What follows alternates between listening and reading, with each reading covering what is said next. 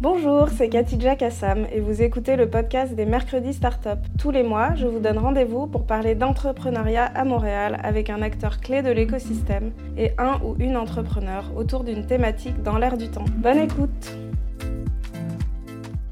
donc aujourd'hui, on parle d'impact social et environnemental, la lutte contre le changement climatique, le développement de solutions éco-responsables, euh, ce sont des, enjeux importants et c'est compatible avec l'impact économique d'une entreprise. Euh, ça peut même être profitable pour une entreprise et c'est de ces enjeux-là qu'on on, est là pour discuter aujourd'hui au Mercredi Startup. Euh, j'accueille Alexandre, cofondateur de 2 degrés, et Ali Matou, cofondatrice de Nextfeed. Bienvenue à vous. Merci. Merci. Alexandre, euh, est-ce que tu peux présenter euh, Deux degrés un petit peu en, quelques mots pour, euh, pour nos auditeurs? Oui, avec plaisir. Donc, Deux degrés, en fait, ben, un, merci. Merci de l'opportunité, merci de l'invitation. Très apprécié, très content d'être ici.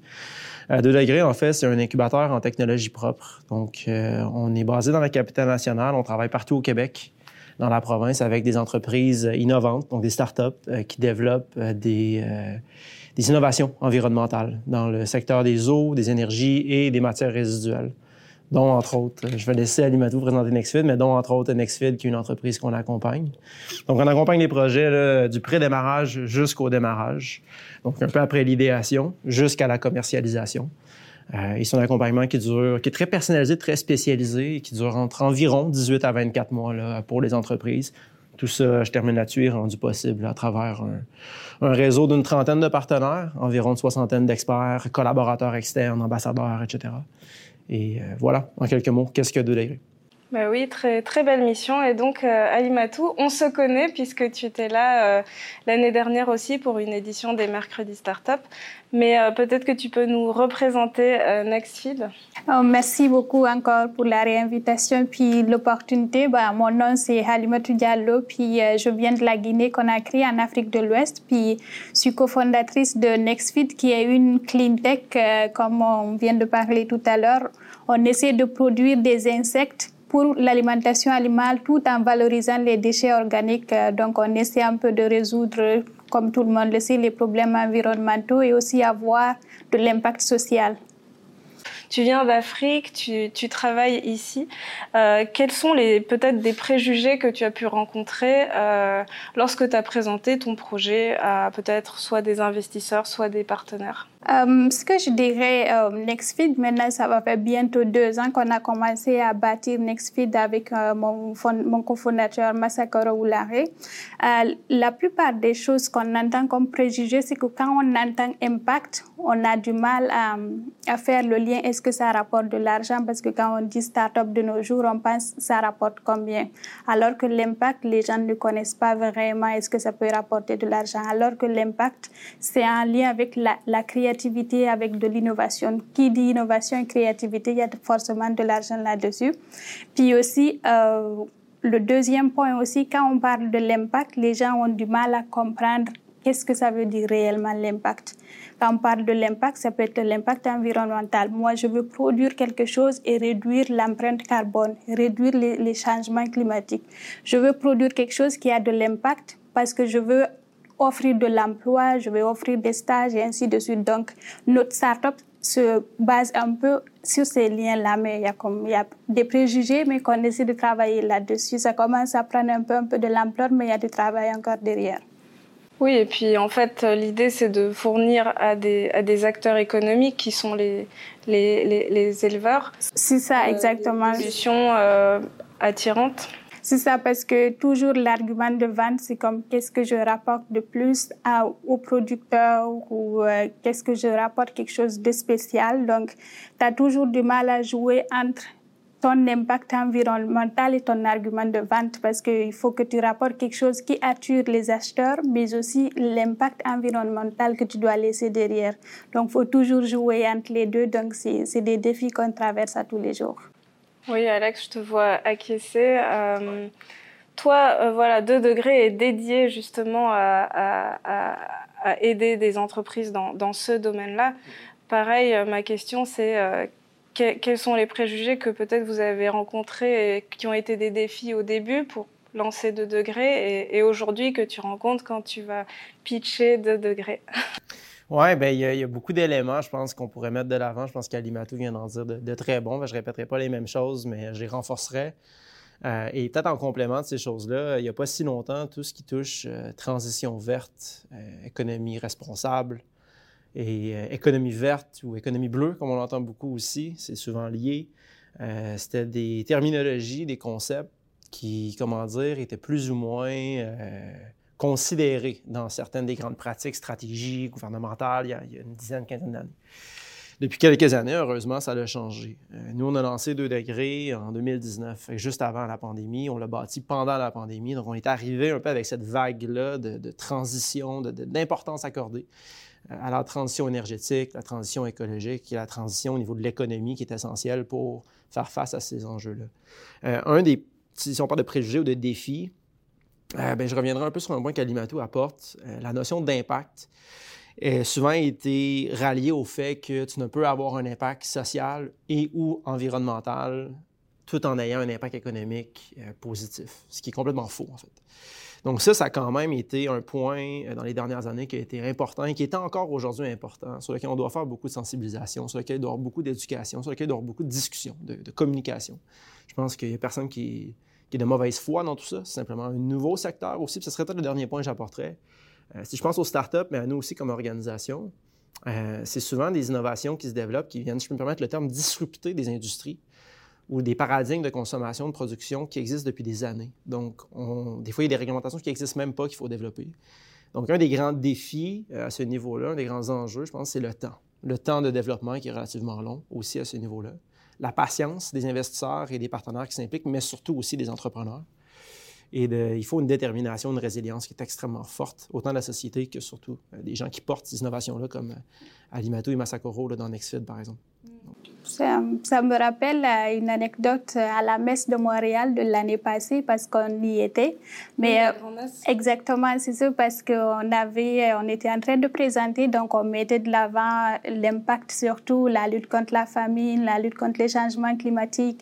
Avec notre solution, on essaie de produire des insectes pour l'alimentation animale. Donc on préserve la terre, on valorise les déchets organiques.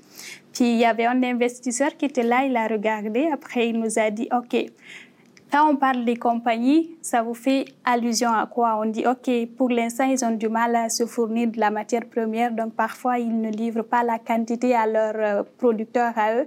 Dit, donc, vous faites valoriser ça. OK, avec notre solution, on peut fournir telle quantité, on peut avoir plus de poulets, nourrir plus de personnes.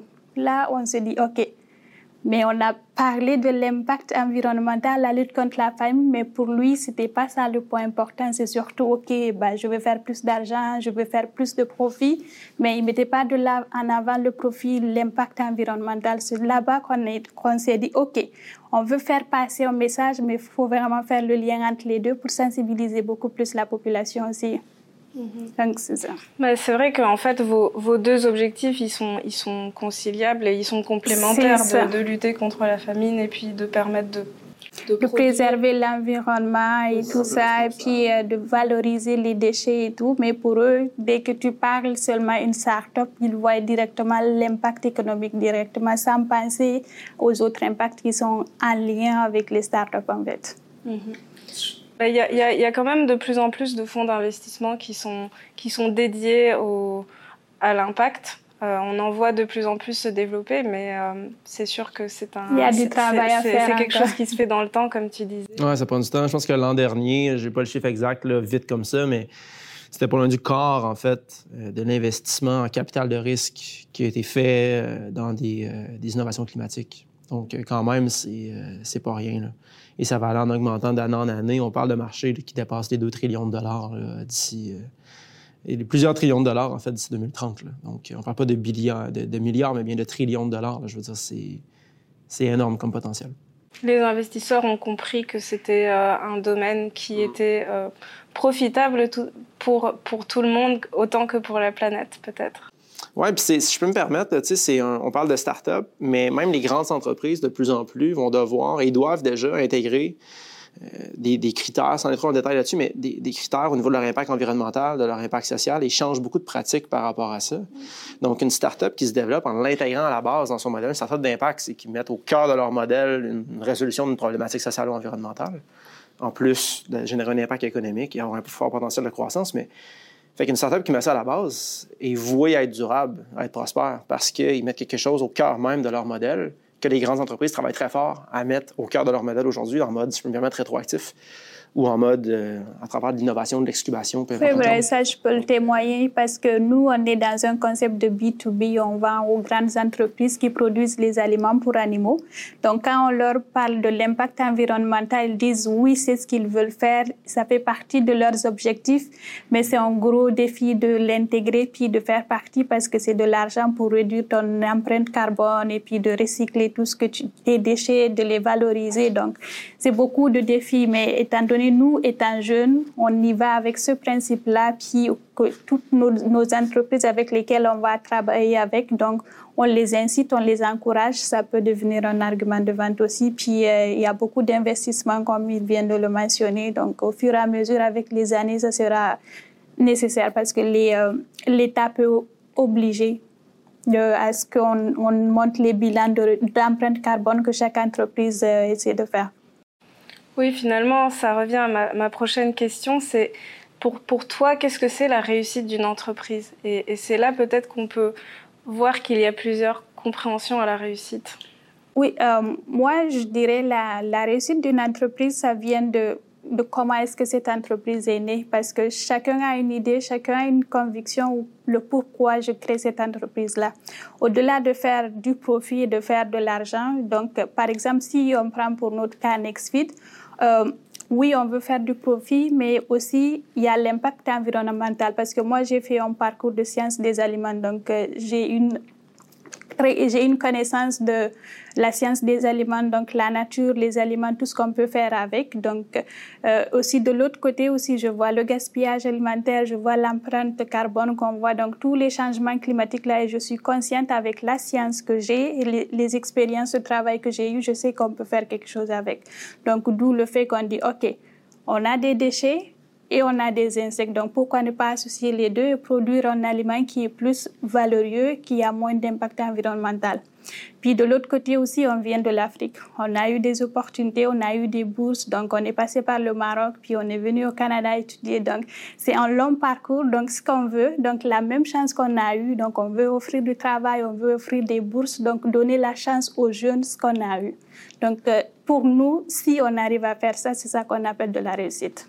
Mm c'est ça. Est-ce qu'il y un élément que, si je peux me permettre de rajouter là-dessus, je pense que, ou de faire du pouce peut-être sur ce point-là, je pense que est, dans, une start-up en ce moment, donc il représente très bien les, mes, éléments de réponse aussi, mais ce serait effectivement d'atteindre les objectifs de l'entreprise. Puis je pense que surtout une entreprise à justement une start-up d'impact, comme on dit, que ce soit social ou environnemental, ou les deux, euh, c'est d'arriver à réaliser cet impact-là puis le démontrer concrètement.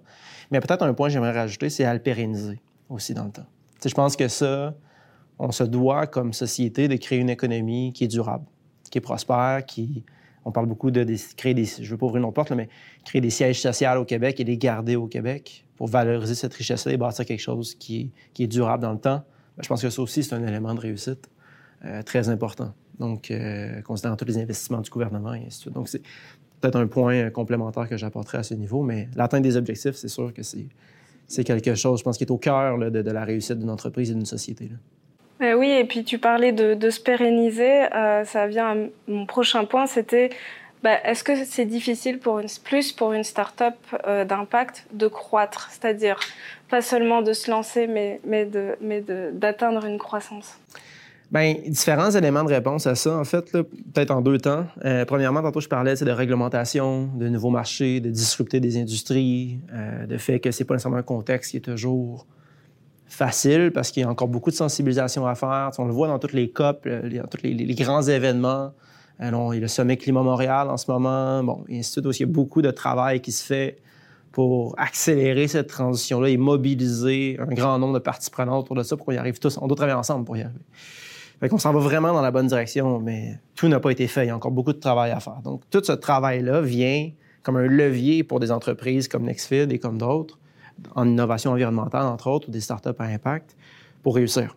Donc, c'est sûr que ça, c'est encore, sans dire un frein, mais c'est encore un certain défi.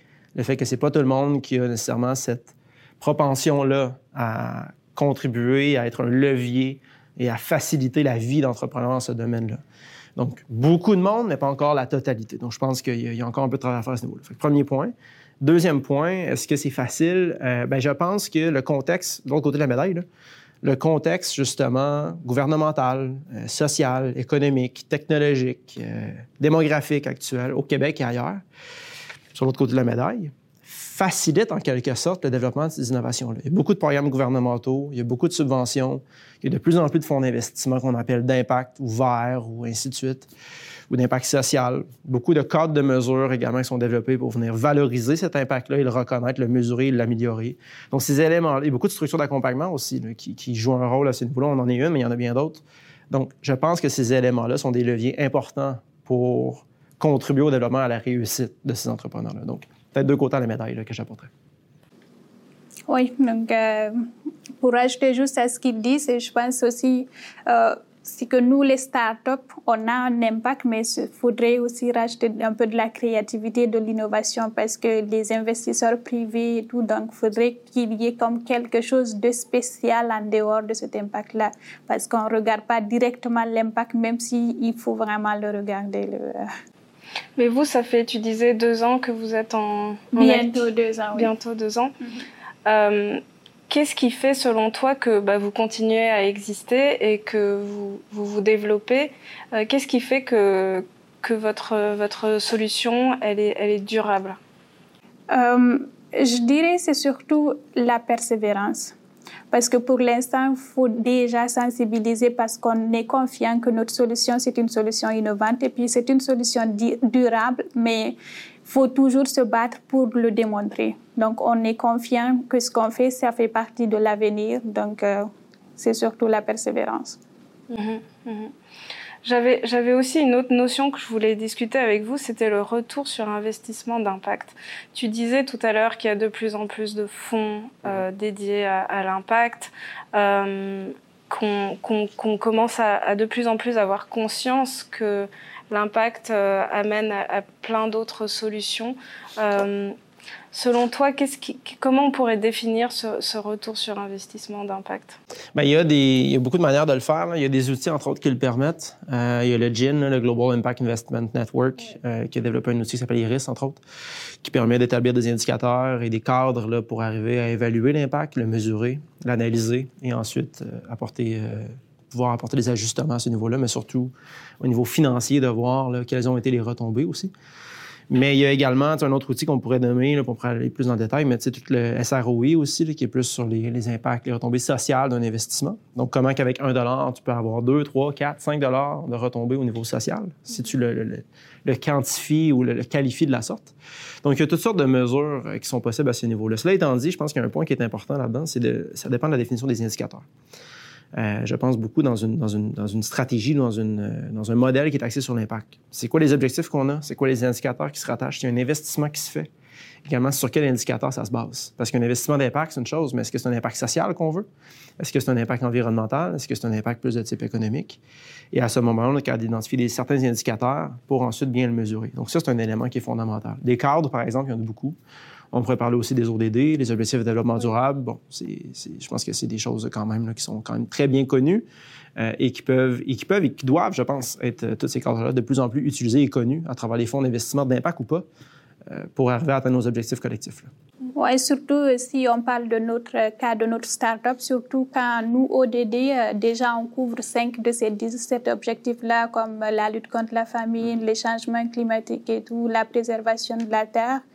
Puis aussi, l'autre impact aussi qu'on on essaie d'utiliser, c'est surtout l'indice de carbone.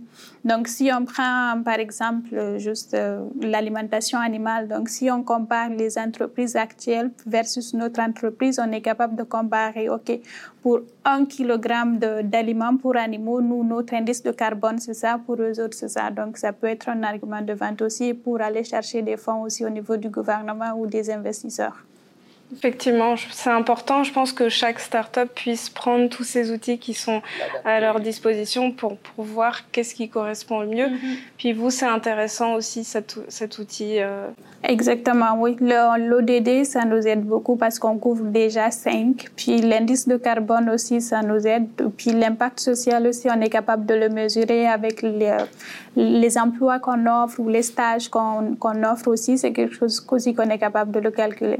Si je peux me permettre, là, sur les ODD, je pense que c'est un point important que tu apportes. Puis euh, c'est un outil, c'est un cadre, c'est qui est facile à, facile, pas nécessairement tout le temps, là, mais presque tout le monde, en tout cas, tout le monde connaît les Nations Unies, à la base. Fait que si on part de là, on, presque, là, euh, et après ça, si on vient raffiner et qu'on parle des ODD, on sait qu'il y en a 17.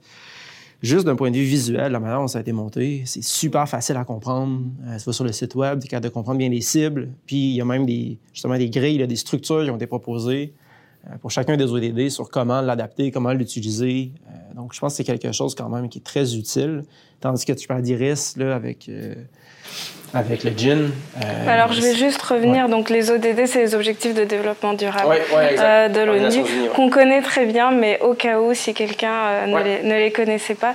Puis, il y a même des, des investisseurs, par exemple, surtout sur l'empreinte carbone, c'est que si tu veux les approcher, il faudrait que tu démontres, oui, avec ma solution, je suis capable de réduire à 10% de, de l'empreinte carbone. Sans ça, tu ne peux pas les approcher, là, par exemple. Donc c'est ce que vous avez fait, vous mhm. avez été approché des investisseurs euh, Quand on était avec euh, l'incubateur Propolis aussi, on avait eu l'occasion de travailler avec euh, les étudiants de l'UCAM, de l'Université de Québec à Montréal, où eux, leur projet d'étude, c'était surtout de travailler sur notre indice de carbone, donc d'essayer de comparer les solutions actuelles et puis versus notre solution. Donc, euh, il, il, avait trouvé que notre solution est beaucoup mieux du côté environnemental, mais il, il nous demandait d'avoir plus d'experts euh, qui sont déjà dédiés à cette tâche-là pour avoir des résultats plus concrets. Mhm. Donc, dans le futur, c'est ce qu'on compte faire. OK. Euh, tu en as parlé un peu plus tôt dans notre conversation. Il y a des ressources disponibles pour, pour les startups à Montréal, au Québec. Euh, vous faites partie des, acteurs clés. Euh, peut-être Alimatou, si tu veux nous donner peut-être ton expérience de l'écosystème, qu'est-ce qui Qu'est-ce qui t'a aidé ou qu'est-ce qui t'aide aujourd'hui à, avancer dans ton projet? Euh, On avait eu la, le premier bon qu'on avait eu, c'était le bon d'incubation de MEI, du ministère de l'économie et de l'innovation. Donc, on avait eu cet investissement-là qui nous avait quand même aidé, surtout pour le stage qu'on fait actuellement. On avait recruté un étudiant à l'université Laval pour faire tout ce qui est R&D, donc ça nous a aidé. Puis on avait eu aussi deux fois la bourse de logique. Donc la première bourse c'était pour nous supporter au début l'année passée. Puis cette année aussi on a eu la bourse quand on a intégré deux degrés. Donc pour l'instant ce sont les trois là qu'on a eu, mais on continue de chercher encore euh, d'autres investissements.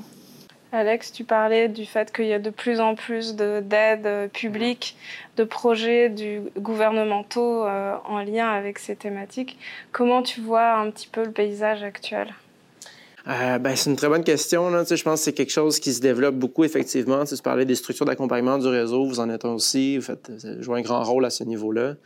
Euh, des beaux incubateurs, accélérateurs qu'il y a au Québec. Euh, c'est un réseau qui collabore beaucoup aussi pour accompagner le mieux possible les entrepreneurs. Propolis, il y a SIC Momentum qui est un accélérateur aussi basé à Montréal. Esplanade avec qui on travaille beaucoup. Tous dans le milieu de l'impact. Euh, beaucoup dans l'environnement aussi à ce niveau-là, bien sûr, comme nous, on est juste là-dedans. Euh, tout comme SIC Momentum également. Et puis au niveau de, programmes, de, fonds, de soutien qui existent, ben là, il y en a quand même beaucoup. Il y en a justement, on parle des bons d'incubation avec le MEIE. Euh, Investissement Québec, toutes sortes de programmes aussi qui sont souvent très liés. On le sait, on les connaît. Les municipalités, très présentes là-dedans également. Le fonds, l'ancien fonds vert, le gouvernement du Québec, le FEC, euh, maintenant, qui, est, euh, qui est très important à ce niveau-là. Euh, et des programmes fédéraux aussi, comme par exemple euh, SDTC, qui est Technologie de développement durable. J'en nomme quelques-uns, mais Technologie de développement durable Canada, euh, qui est un super beau programme pour les startups en développement et qui a différents fonds pour permettre de les soutenir à leurs différentes, à leurs différentes phases. dépendamment de, il y a des critères, bien sûr, qui, qui se rattachent à chacun des fonds. donc ça, c'est aussi un levier super important. Techno-climat au Québec, qui, qui, est également un, levier important. Donc, c'est tous des, des, programmes, des soutiens financiers, des fonds les subventions, les bourses pour les entrepreneurs, les bons d'incubation, et ainsi de suite. Les concours, je pense que c'est aussi quand même pour un entrepreneur, ça ne pas négliger. autant d'un point de vue de rayonnement que de soutien financier qui s'y rattache, que de visibilité, que de notoriété que l'entreprise développe à travers chacun des concours. les missions commerciales qui sont rendues accessibles, j'en nomme plein, mais par toutes sortes de partenaires, comme vous, par exemple, euh, pour euh, permettre aux entreprises d'aller à différents événements euh, au Québec et ailleurs, et se faire connaître, développer un réseau, apprendre, s'améliorer, se challenger. Je pense que c'est tous des éléments qui sont importants pour faciliter, on parlait de réussite tantôt, faciliter, accélérer, contribuer à la réussite des entrepreneurs et de cet écosystème-là qui est une grande richesse du Québec. Ouais, bah c'est vraiment plein plein d'informations euh, très concentrées qu'on propose euh, dans, dans l'édition, mais euh, on a on a une page sur notre site web justement avec où on a essayé de répertorier les, les ressources disponibles, donc qu'on essaye de mettre à jour, donc on pourra on pourra aller regarder là-dessus. pour terminer, parce que le temps passe, si vous avez peut-être un conseil à, à partager avec des entrepreneurs qui sont pas peut-être encore lancés dans une, dans une démarche d'impact, euh, mais qui pourraient y être intéressés, qu'est-ce que ce serait? Euh, Moi, si j'ai un conseil à, donner, c'est que c'est de ne pas hésiter. de ne vraiment parce que euh, je sais que moi, si, si par exemple aujourd'hui on me pose la question si je le savais, est-ce que j'allais le refaire ou j'allais commencer plus tôt, j'allais dire j'aurais dû commencer plus tôt parce que je sais que il y en a beaucoup de personnes qui veulent se lancer, mais ils hésitent. Est-ce que ça vaut la peine? Est-ce que ça va rapporter? Est-ce que je vais réussir? Mais oui, oui, parce qu'il y a beaucoup de ressources, il y a deux degrés, parce qu'on les a intégrés. Au début, ils sont vraiment comme conciliants, ils essaient de s'adapter à chaque start-up, dépendamment de leur situation, de leur accompagnement, donc ils repoussent personne, ils essaient d'accompagner, puis il y a start-up aussi Montréal avec vous, qui essaient d'inviter les nouveaux start-up à se faire connaître, à partager leurs avis. Donc je me dis, quand on y croit à quelque chose, il faut vraiment foncer. Bon, et Alex? Un conseil? Peut-être euh, peut en deux temps, euh, sommairement. Euh, parce que j'aurais, très bien pu dire aussi ce qu'Alimata vient de dire, je répéterai pas la même chose, mais j'abonde dans le même sens. Parlez de votre projet. On entend souvent dire Faut pas que j'en parle, je vais me faire voler mon idée. Non, parlez de votre projet. Je parle pas de parler de la propriété intellectuelle fondamentale du projet et de tous les secrets qui s'y rattachent, mais bien de la vision que vous avez, de l'ambition que vous avez, c'est d'en parler, c'est de s'entourer, c'est de se faire challenger, c'est de se faire apporter d'autres idées qui la renforcent, qui la valident et qui permet de réussir. Première chose. Et deuxième chose, donc deuxième volet, entourez-vous. Donc demandez de l'aide, levez la main, euh, questionnez c'est quoi les programmes et puis c'est qui est-ce qui peut vous aider. Allez chercher de la validation, entourez-vous. Je reviens sur ce point-là. On parlait de réseau, on parlait de ressources. Nous, mais il y en a bien d'autres, vous, euh, et ainsi. Et au Québec, des incubateurs accélérateurs, il y en a plein, des programmes aussi.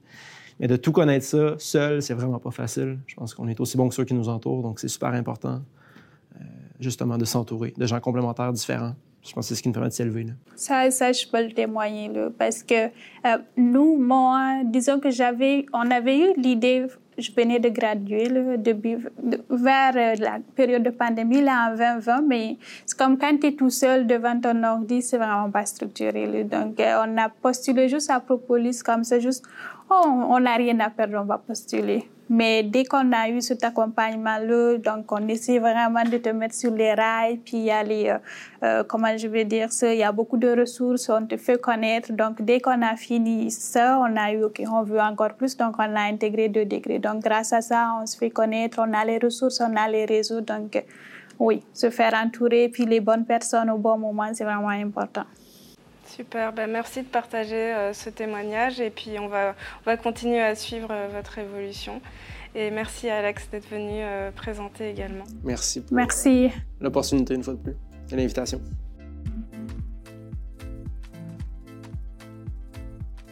J'accueille à nouveau dans les mercredis startup Anastasia qui est chargée des relations avec les startups chez Startup Montréal. Merci d'être avec moi.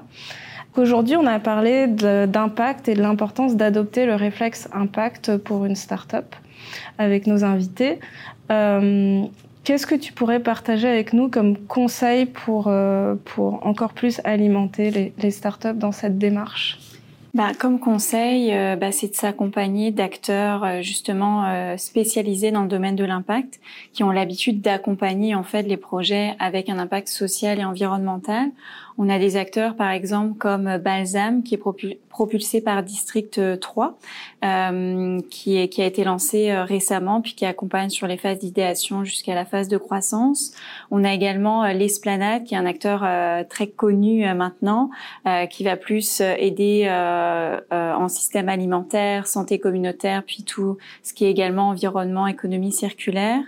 Euh, on a également, en termes d'impact social, la Maison de l'innovation sociale avec leur incubateur civique et également le pôle IDEOS. Euh, Propolis aussi a intégré un parcours en technologie propre. Puis euh, il y a également l'acteur euh, Cycle Momentum qui a euh, également lancé là un appel à projet pour et aussi l'économie circulaire. Ça bouge beaucoup dans l'économie circulaire. donc ces acteurs-là peuvent vraiment aider en fait les porteurs de projets à impact à concrétiser leurs projets puis à les accélérer aussi. Donc il y, a également des événements qui ont lieu dans l'écosystème dans ce domaine. Oui, euh, il y a pas mal d'événements euh, sur un peu tous les formats euh, consacrés à l'impact. on aura notamment en septembre la série de concours Pitch for Good organisée par la Maison Notman et l'Esplanade qui vont qui vont reprendre aussi. et puis également la semaine de l'impact qui va avoir lieu courant novembre également organisée par Startup Montréal. Puis de nombreux acteurs que que j'ai cités précédemment qui collaborent aussi à cette initiative. Oui, effectivement, on va plus euh, communiquer autour de la programmation de la semaine de l'impact bientôt, mais ce sera euh, en novembre. Bah, merci d'avoir partagé euh, ces conseils et ces ressources avec nos auditeurs encore une fois. Merci. Rendez-vous le mois prochain pour une nouvelle édition. Merci pour votre écoute. N'oubliez pas de vous abonner à notre podcast pour ne rater aucun des épisodes.